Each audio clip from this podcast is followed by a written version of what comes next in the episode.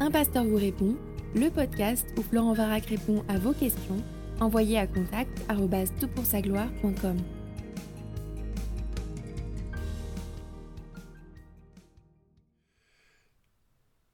La question qui nous préoccupe pour ce podcast est la suivante. Bonjour Florent, merci pour tes podcasts très, très édifiants que j'écoute régulièrement et partage.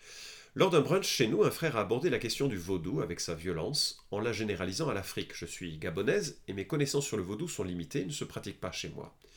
J'ai alors voulu apporter un éclaircissement sur le sujet, expliquant que le vaudou ne se pratique pas par tous les Africains, et qu'avant l'arrivée du christianisme, nous avions des façons différentes de chercher Dieu, mais que ce n'était pas que le vaudou. Je voulais faire un peu référence à Paul à Athènes lorsqu'il parle aux Athéniens au sujet de la statue du Dieu inconnu. Sans me laisser finir ma pensée, mon pasteur a sauté sur l'expression chercher et coupé le débat sur le fait que nul ne cherche Dieu. Je suis d'accord avec la Bible à cet effet, et que l'esclavage a pu être un jugement de Dieu au regard de telles pratiques. Par respect, je n'ai pas renchéri, mais je suis resté euh, attristé de réaliser que mes frères ici nous regardent avec les stéréotypes acquis et ne s'intéressent pas à qui nous sommes réellement et vont jusqu'à tirer de telles conclusions. Quel est ton avis sur cette question? L'esclavage des Noirs était-il un jugement de Dieu? Merci d'avance et que le Seigneur te garde.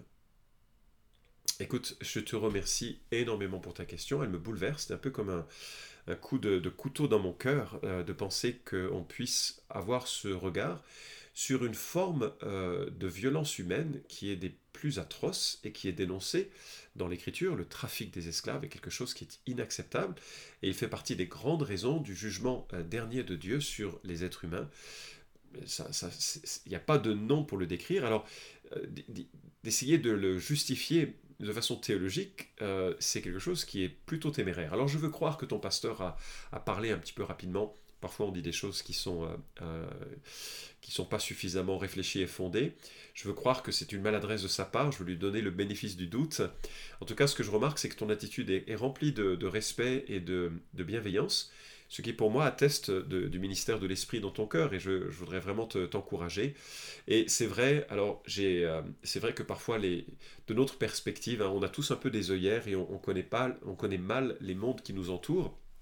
Et c'est vrai que les Occidentaux considèrent l'Afrique comme un pays, un peu comme les États-Unis considèrent l'Europe comme un seul pays, ou comme les, Asiatiques aussi. Hein. Moi, j'ai des amis qui travaillent en Asie, et pour eux, l'Europe, c'est juste un, gros morceau homogène, et, on sait que c'est évidemment pas le, cas. Donc, pardonne aux Blancs que nous sommes parfois notre incapacité de voir toutes les nuances et toutes les beautés aussi euh, des cultures environnantes. Alors, j'ai abordé dans le premier podcast, dans le podcast précédent, la question sur euh, le fait est-ce que les nations cherchent Dieu? Est-ce que quelqu'un cherche Dieu? Donc euh, tu peux te référer à ce podcast pour en, savoir davantage. Et ce que je voudrais regarder aujourd'hui, c'est particulièrement cette question du jugement de Dieu euh, par rapport à l'esclavagisme. Est-ce que l'esclavagisme des Noirs est un jugement de Dieu?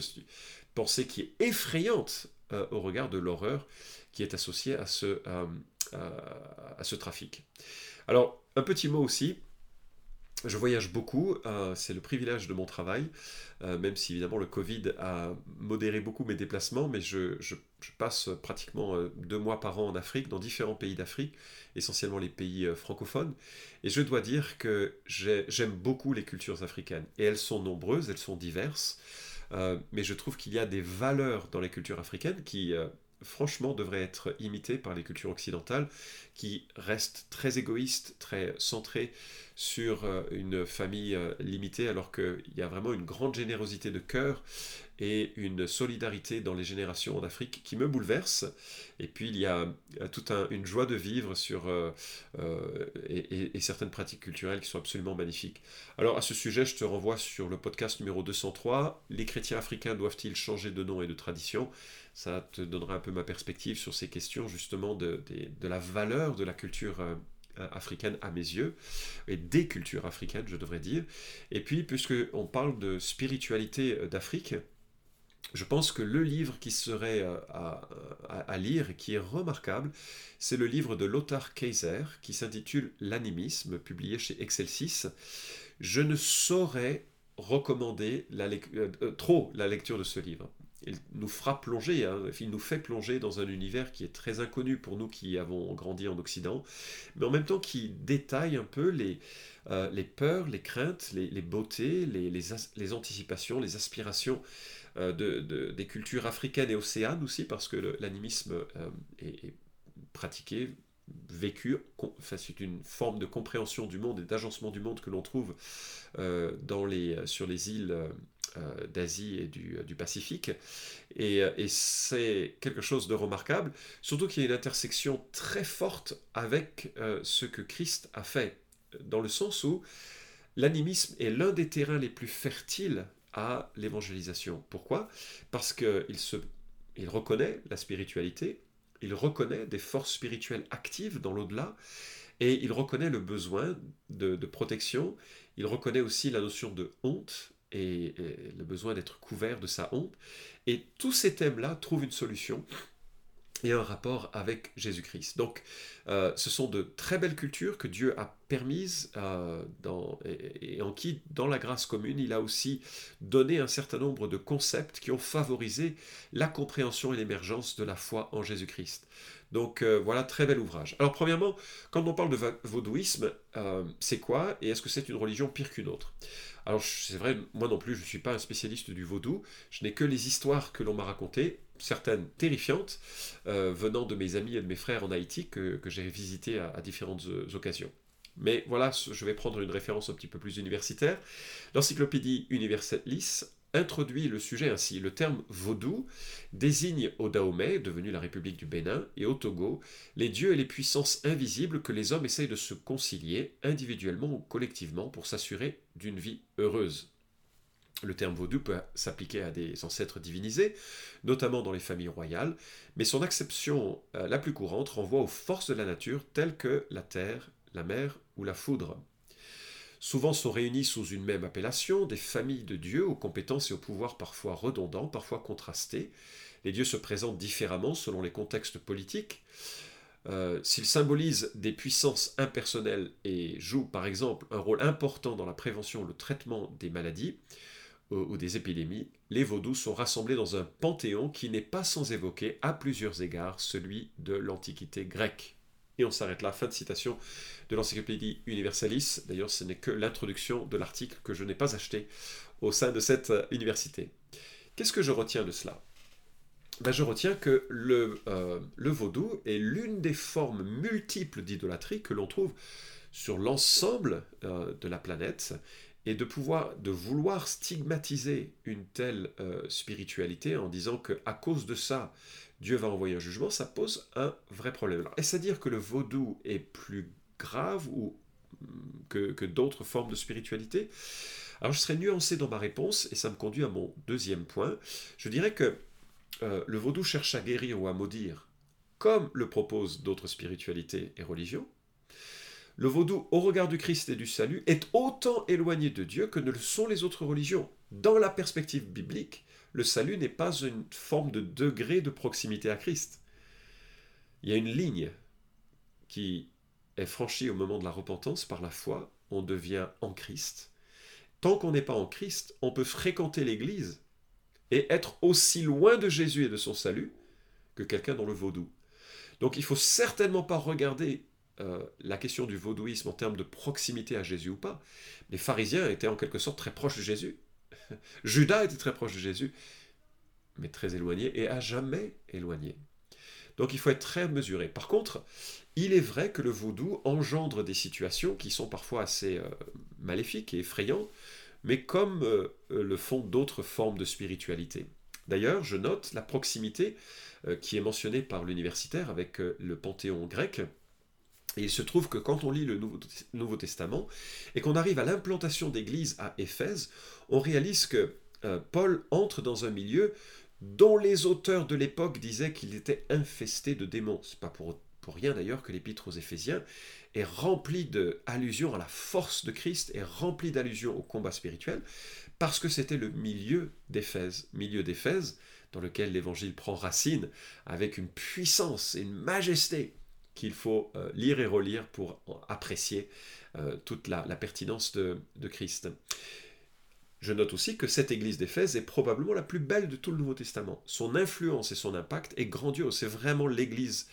S'il y avait une église où j'aurais voulu être euh, à, ma, nouvelle naissance, ce serait l'église d'Éphèse au moment de sa conversion, au moment de sa naissance. Ça, c'est vraiment ce que j'aurais voulu euh, vivre. Enfin, c'est totalement hypothétique.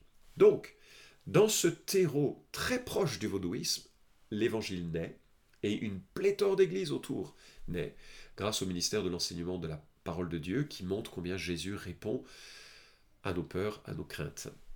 Alors, ce que je viens de dire, c'est vraiment pas une position très populaire. Hein. Selon cette perspective, toutes les religions sont le fruit de l'imagination ou d'une influence démoniaque et sont incapables de mener à Dieu. Cela ne veut pas dire qu'elles font forcément du mal. Euh, d'ailleurs, certains, à cause de la grâce commune de Dieu, ont en leur sein quelques intuitions spirituelles très justes, très fondées, et permettent une certaine cohésion de la société, une cohésion euh, qui est nécessaire pour toute société, et qui permet de, euh, aux gens d'exprimer un peu d'amour, d'exprimer un petit peu de, de, lien les uns envers les autres.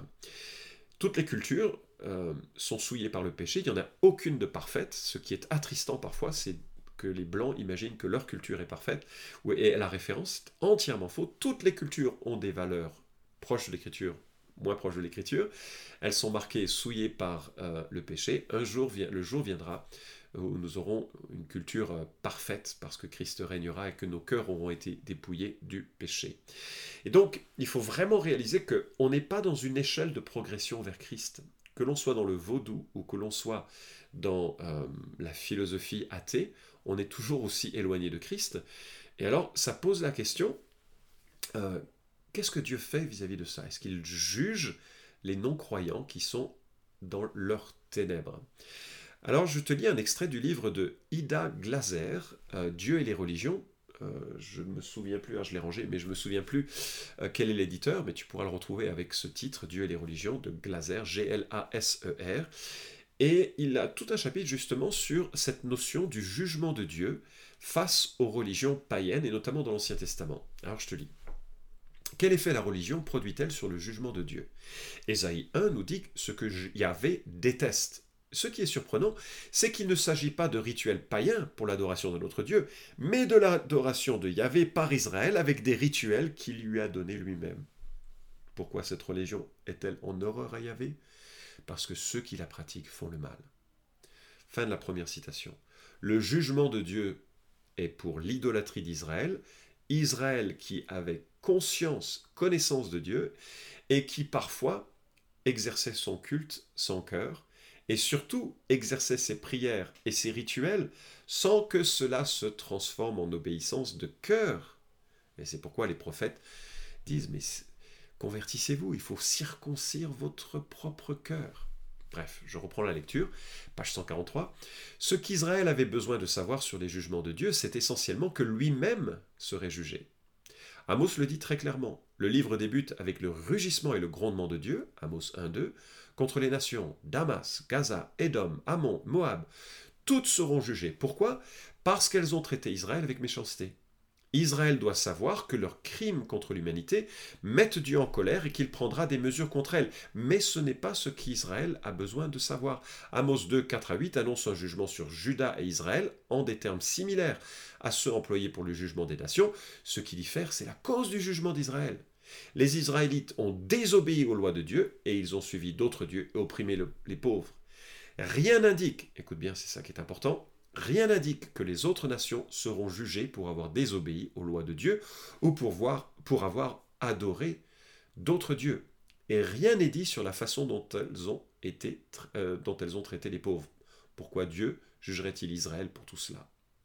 Amos 3.2 Je vous ai choisi vous seul parmi toutes les familles de la terre, c'est pourquoi je vous demanderai compte de tous vos errements. Et l'auteur conclut En résumé, les prophètes nous expliquent que les nations sont jugées à cause de leur méchanceté évidente, des crimes de guerre commis contre Israël et de leur arrogance qui les pousse à se faire égal de Dieu. Aucune des raisons mentionnées ci-dessus pour expliquer le jugement n'a de rapport direct avec les religions des nations. C'est très intéressant comme citation, et peut-être il faut juste redonner cette conclusion si tu t'es perdu dans la, à écouter le, début de la citation ce que l'auteur remarque, c'est que lorsqu'il y a des jugements forts qui sont évoqués sur les nations païennes, en dehors euh, d'Israël donc, elles sont jugées à cause de leur méchanceté. Non à cause de leur idolâtrie criminelle. Je ne l'ai pas vérifié dans l'ensemble de la Bible, mais je prends cet auteur pour sérieux, donc je m'appuie sur ses conclusions. Après, peut-être je vais modifier un petit peu, mais je, crois qu'il faut vraiment réaliser que euh, les hommes font ce qu'ils peuvent dans l'absence de révélation, et euh, il y a des intuitions qu'ils ont. La gloire de la création est une de ces intuitions, la conscience dans leur cœur est une autre de ces intuitions, et, euh, et qu'ils essayent de apaiser leur crainte de jugement par des sacrifices erronés, c'est presque normal. Euh, dans le sens où les gens ont cet esprit magique, mais aussi cet esprit qui cherche des solutions. Ensuite vient Christ, qui révèle qu'il est lui-même le sacrifice qui suffit. Et grâce à l'Évangile, les peurs peuvent être apaisées, mais en tout cas, nous voyons dans l'Ancien Testament aucun jugement porté sur les nations à cause de leur religion, eux qui sont dans leur propre ténèbres. Alors, est-ce que la traite des Noirs est un jugement? Ben, non, pour toutes les raisons que j'ai évoquées, je rejette catégoriquement l'idée que l'on puisse l'affirmer, en tout cas. Euh, c'est d'ailleurs quelque chose de, très troublant. Et j'ai donné déjà quelques raisons. Oui, le vaudou est une religion qui n'honore pas le vrai Dieu, mais comme toutes les religions qui rejettent Christ, toutes, y compris l'islam, y compris le, euh, judaïsme, y compris euh, toute forme de protestantisme ou de catholicisme qui, qui rejette qui est Jésus, ce qu'il a fait à la croix. Forcément, c'est aussi grave vis-à-vis du salut.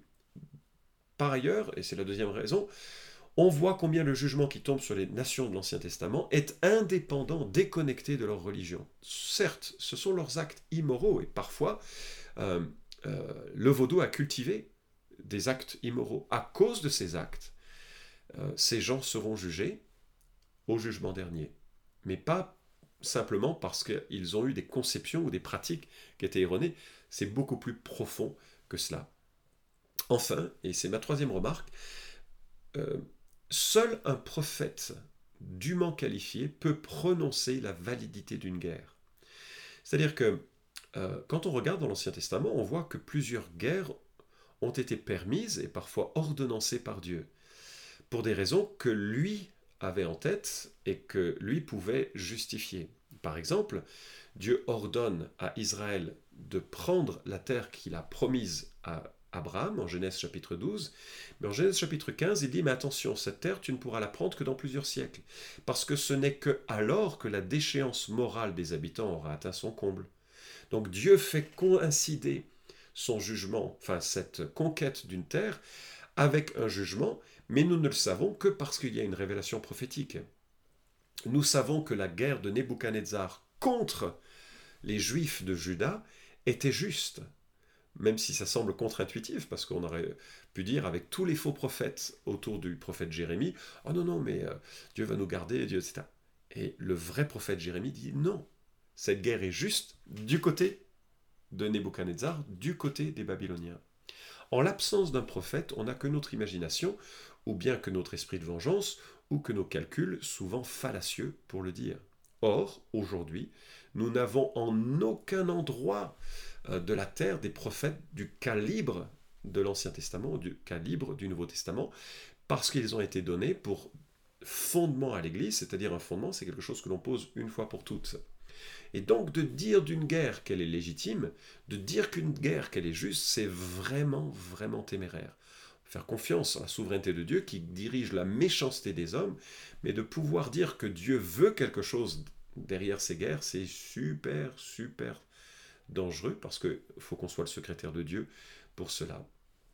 Et enfin, euh, je note que cela ne peut pas être euh, considéré de cette manière parce que la Bible mentionne en Apocalypse combien le trafic des hommes fait partie de ces péchés horribles euh, qui feront que Dieu apportera son jugement sur, sur les hommes qui le commettent.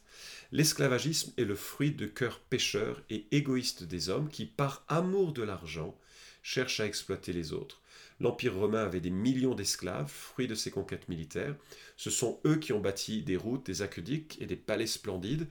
Et aujourd'hui, ce sont, ou aujourd'hui, dans les siècles précédents, ce sont les Noirs qui ont bâti la prospérité euh, des fermiers américains. Chacun répondra à Dieu de ses actes. En même temps, dans toutes les situations de détresse de l'humanité, Dieu est à l'œuvre pour apporter sa rédemption. Il y a des, esclaves qui ont trouvé la rédemption et la libération de l'Évangile. Et il y a des trafiquants qui ont trouvé aussi la libération de leur euh, haine, de leur colère, de leur violence avec l'Évangile. Tu connais probablement ce chant magnifique qui est un des gospels favoris de, bien, des, euh, de bien des églises, Amazing Grace. Sweet the sound that saved a wretch like me. I once was lost, but now I'm found, was blind, but now I see. Et la traduction de cette strophe dit la chose suivante. Grâce étonnante. Quelle euh, douceur ce mot qui a sauvé une pourriture comme moi. J'étais perdu, maintenant retrouvé. J'étais aveugle, mais je vois enfin. Et tu sais qui a écrit cela? Cela a été écrit par euh, un certain euh, John Newton, qui lui-même était un trafiquant d'esclaves, qui a conduit des bateaux d'Afrique aux États-Unis jusqu'à ce que ses yeux s'ouvrent et qu'il voit l'horreur, l'horreur de son comportement, se repente, place sa foi en Jésus-Christ, deviendra un pasteur très humble qui a milité toute sa vie pour l'abolition de l'esclavagisme, aux côtés notamment de Wilberforce, et, et, dont la vie a été transformée. Et je crois que c'est plutôt sous l'angle sous cet angle-là qu'il faut voir le trafic d'esclaves. C'est le fruit de cœurs mauvais, méchants, égoïstes, mais Dieu peut œuvrer au travers de cela pour apporter sa rédemption.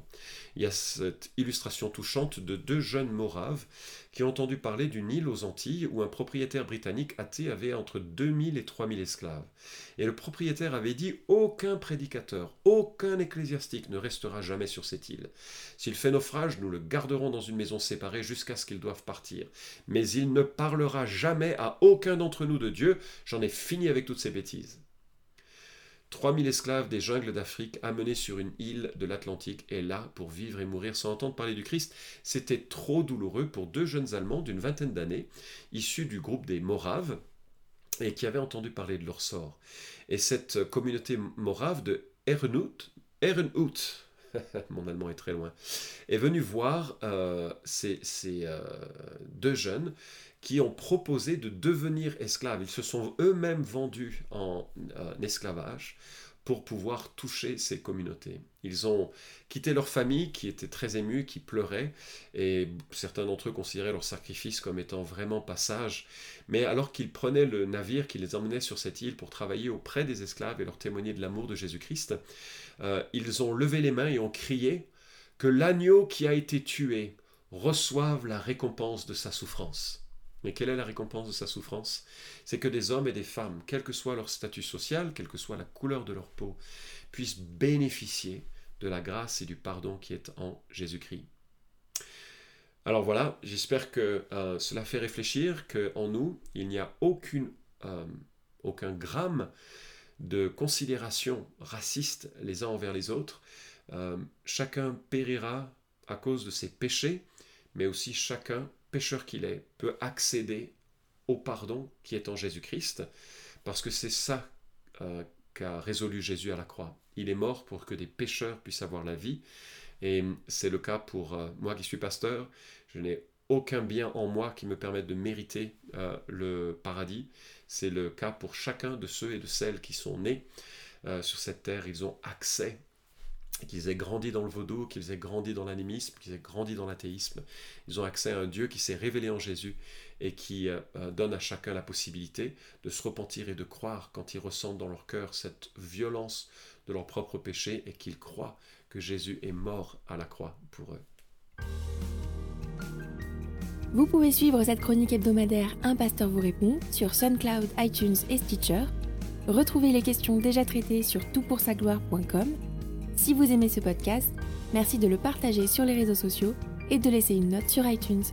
À la semaine prochaine!